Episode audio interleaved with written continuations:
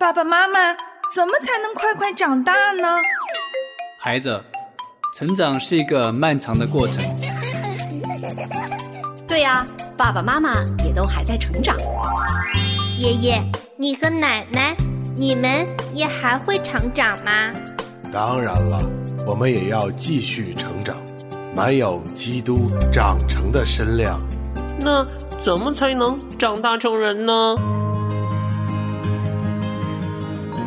唯喜爱耶和华的律法，昼夜思想，这人变为有福。他要像一棵树，栽在溪水旁，按时候结果子，叶子也不枯干。凡他所做的，尽都顺利。向下扎根，向上生长。让林真儿陪伴您全家一起成长吧。灵城真言家庭灵修系列，喜乐灵城，期待您每一天与我们一起与神同行。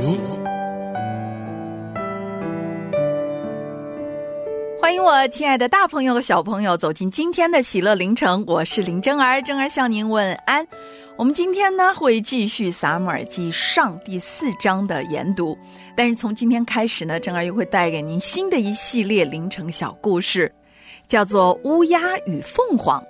那光光听这个名字呢，可能很多的小朋友就会立刻想到，我们中国人又有一句古话说：“乌鸦就是飞上了枝头，也变不了凤凰。”但是这和真儿的凌晨小故事里的乌鸦和凤凰是一回事儿吗？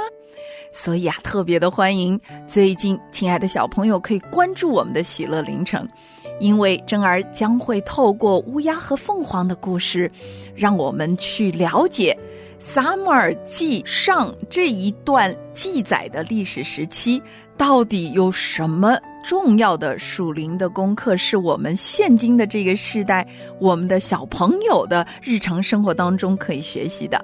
好，那我们话不多说，赶快进入今天的凌晨小故事——乌鸦与凤凰的故事吧。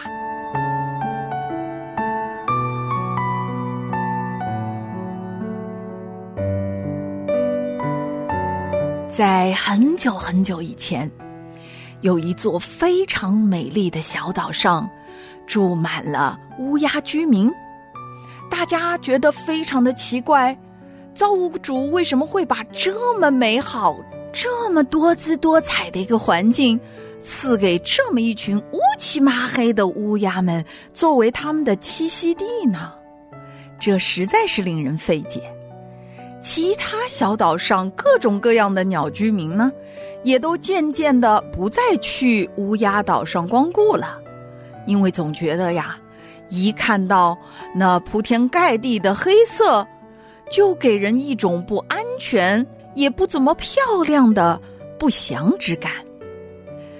于是呢，整个小岛果真就成了纯黑的乌鸦岛了。这也没什么关系，反正你黑我黑，大家都黑。哎呀，万万没想到，有一天，岛上居然飞来了一群光鲜亮丽。五彩斑斓的鸟儿，它们自称是凤凰，这可羡煞了所有乌鸦岛上的居民们。从老乌鸦到小乌鸦，从乌鸦爸爸到乌鸦妈妈，没有任何一个人不是看着这七彩斑斓的凤凰羽毛而垂涎欲滴的。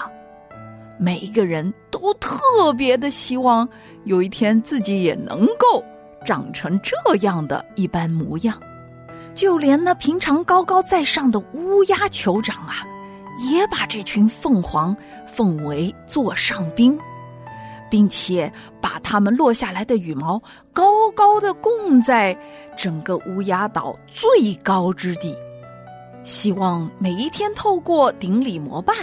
能够让乌鸦的后代们重新长出这样色彩斑斓的羽毛来。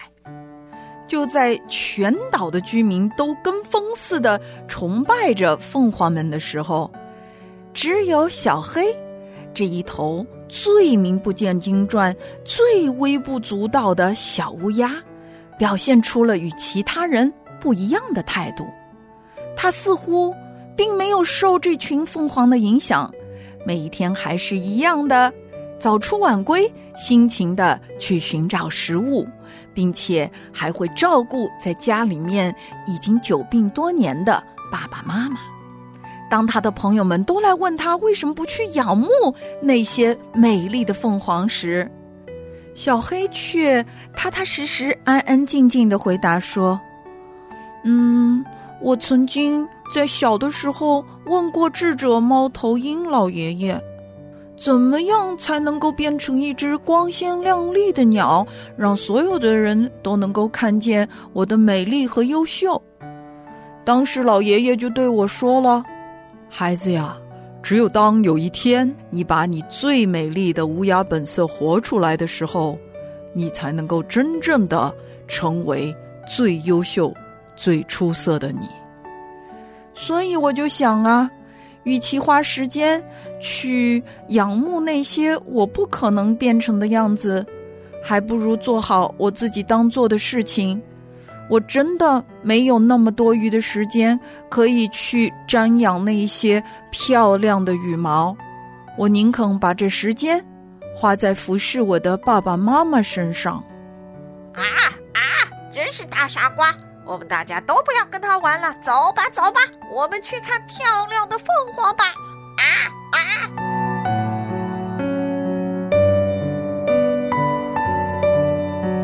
亲爱的小朋友们。今天咱们先把乌鸦和凤凰的故事停在这儿。你是不是也很想知道将来乌鸦小黑会有些什么样的遭遇？它又会有些什么样奇妙的改变呢？那就欢迎您全家人一定要天天收听、留守关注《喜乐凌晨》了。今天呢，我们要读的经文是《撒母耳记上》的第四章。我们会发现啊，这章经文呢，其实里面充满了死亡的气息，非常的悲哀，大悲剧、小悲剧连绵不断。神的约柜被敌人掳去，以利的两个儿子也都被杀。老以利听到这样的噩耗，也立时就往后跌倒，折断了颈项。以利的儿媳在生产的过程当中，听到自己的公公和丈夫都死了。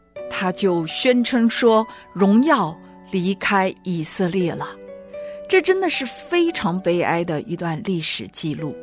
我们也都知道，在此之前呢，神一次又一次的给他的选民各种各样的机会，各种各样回头的道路，以及各种各样悔改的恩典。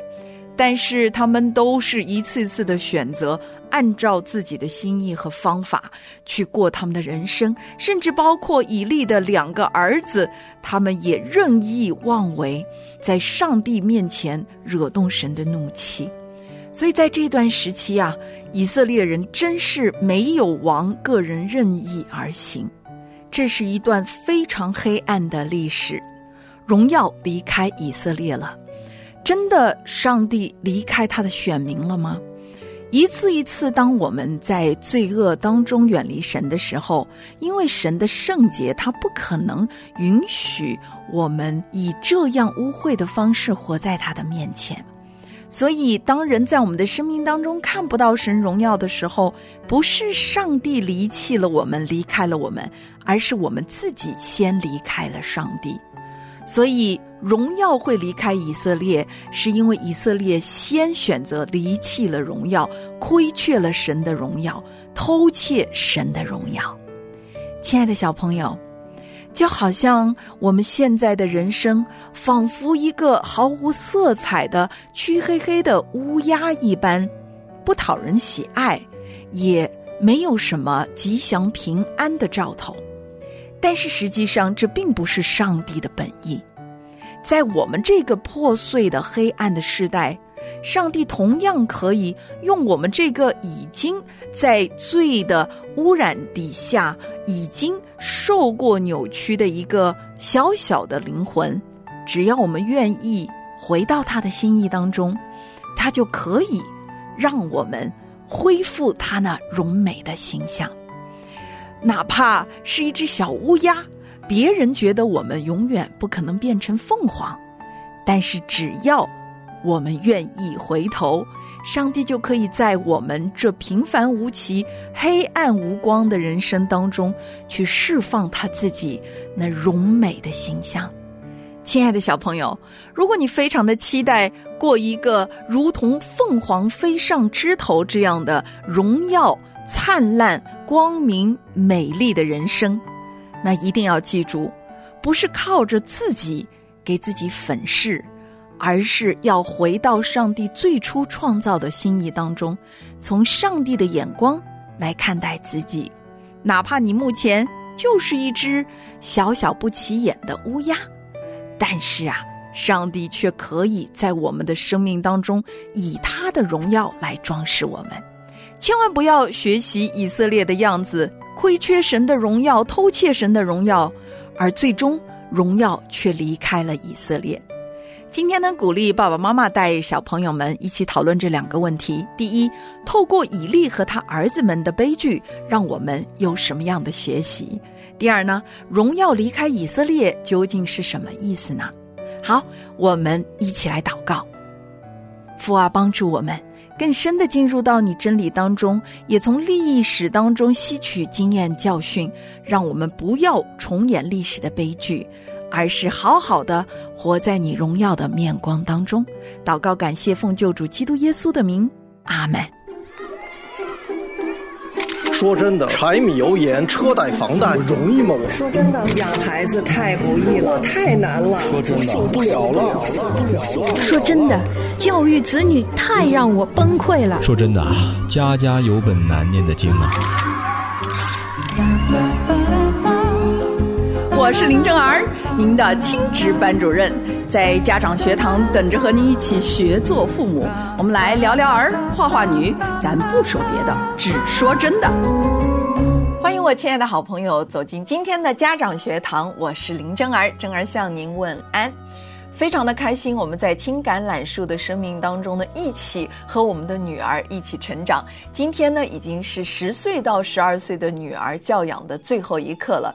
真儿非常的期待，借着这系列的课程，跟您一起去学习、去操练。因为你会发现，在教养儿女的过程当中，实际上都是我们自己更多的需要去学习、去改变、去经历。上帝透过教养的过程，怎样亲自的来教导我们，让我们得以长大成人，满有基督长成的身量。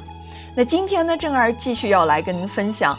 在十到十二岁的女儿的教养这个过程当中，我们所需要关注的教养的重点，今天呢，正儿要特别跟您分享的就是自我保护这一个话题。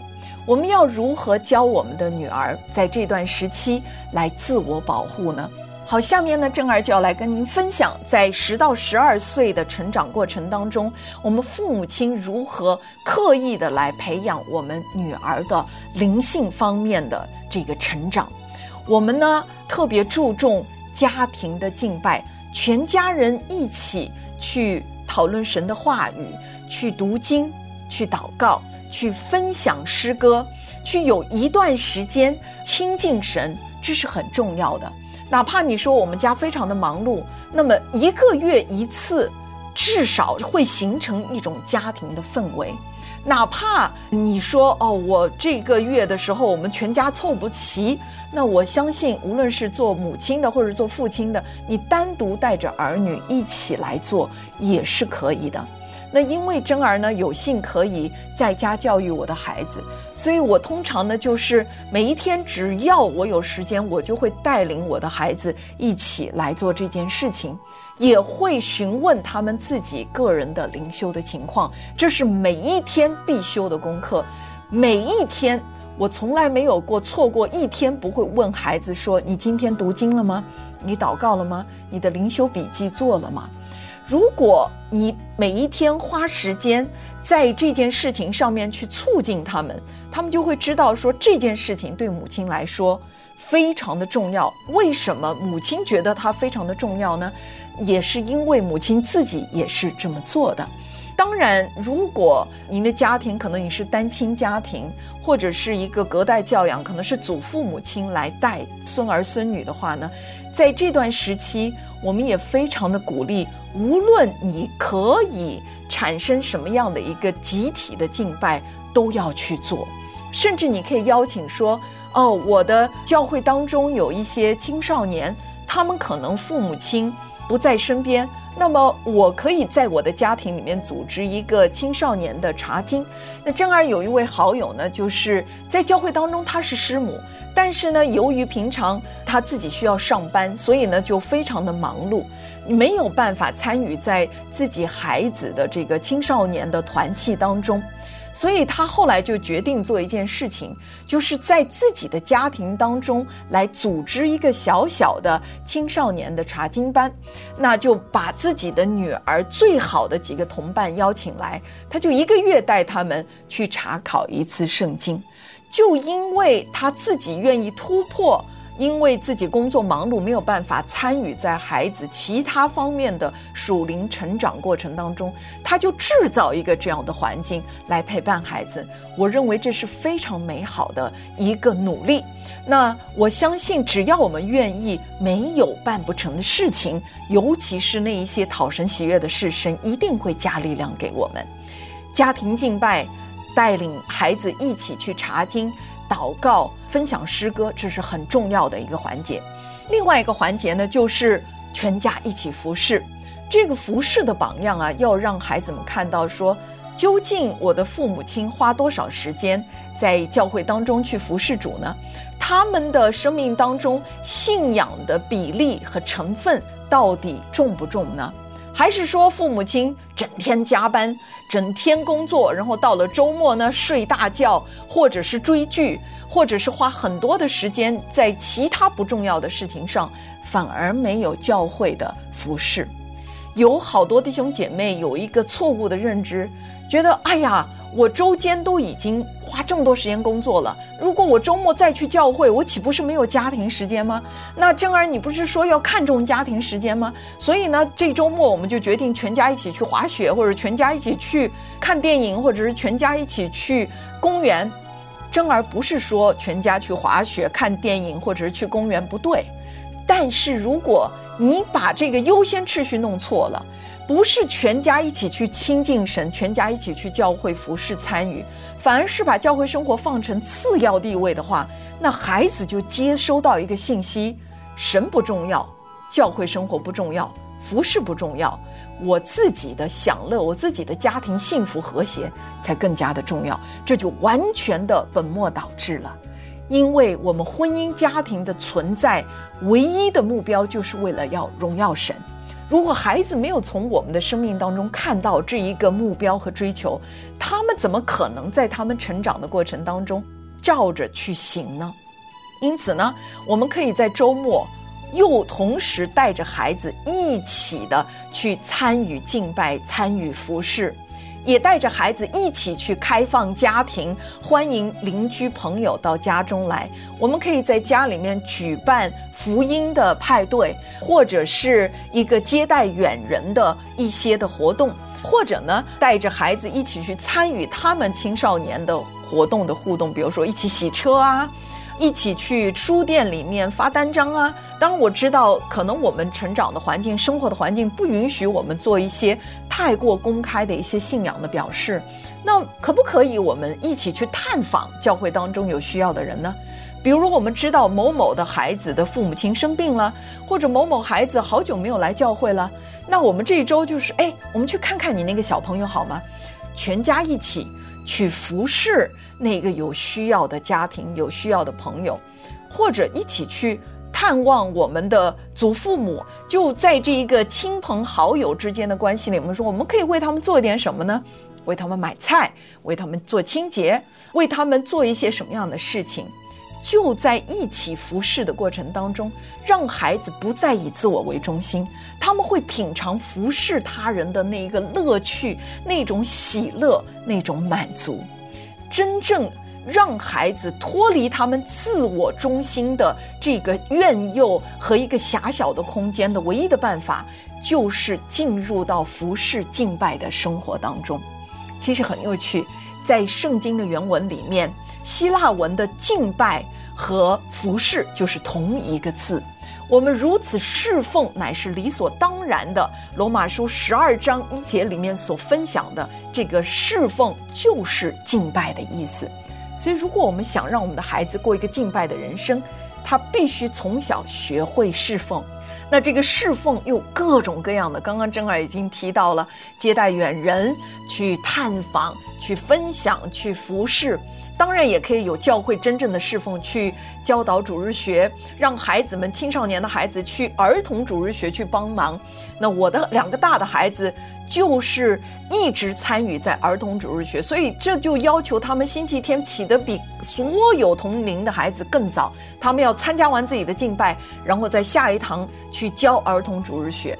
但是就在这个参与侍奉的过程当中，他们不仅仅培养了自己的责任感。知道每一个侍奉是需要牺牲，是需要努力，是需要摆上、付上代价的。同时呢，他们也知道每做一件事情，上帝所求于他们的就是忠心。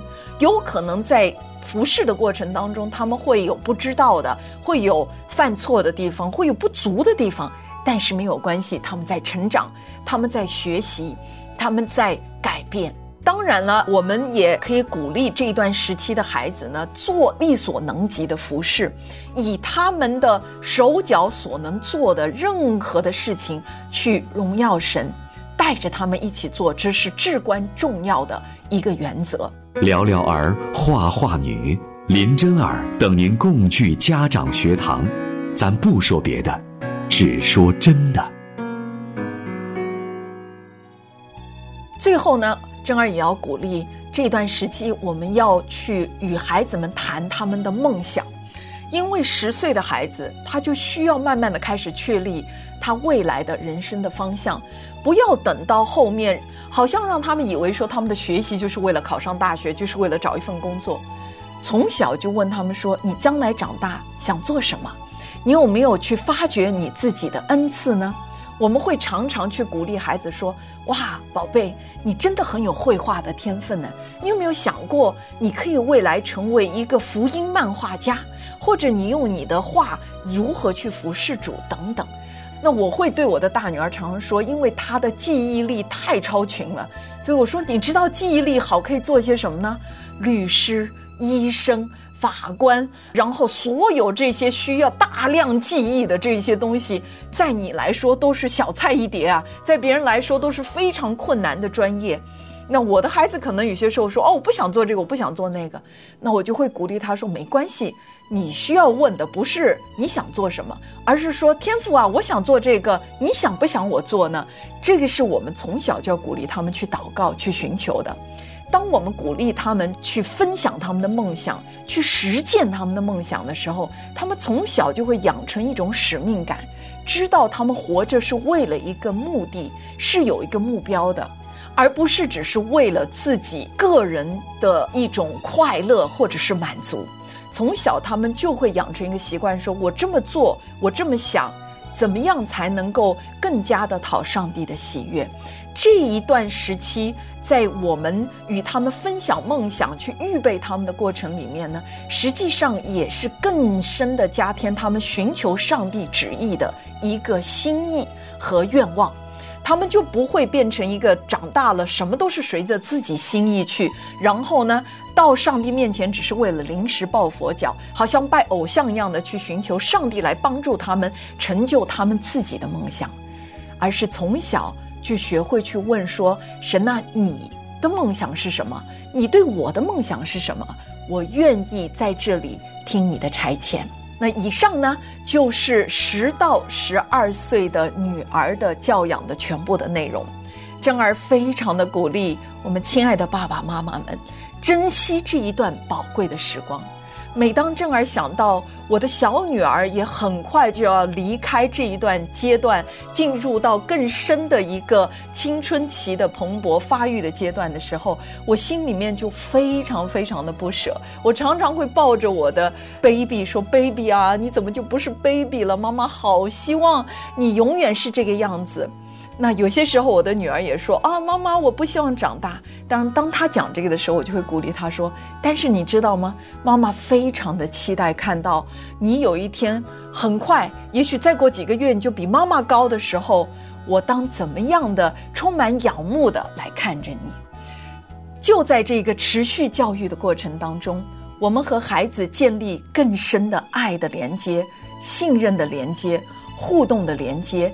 同样一起成长的连接，我们与孩子渐渐的成为兄弟姐妹，让他们看到我们与他们一样，都在竭力的奔跑，追求上帝的旨意成就，都在做基督的门徒，天天的学习，天天的成长，而这整个成长的过程从来不是一成不变的，每一天都在变化，而我们每一个孩子都是如此的宝贝。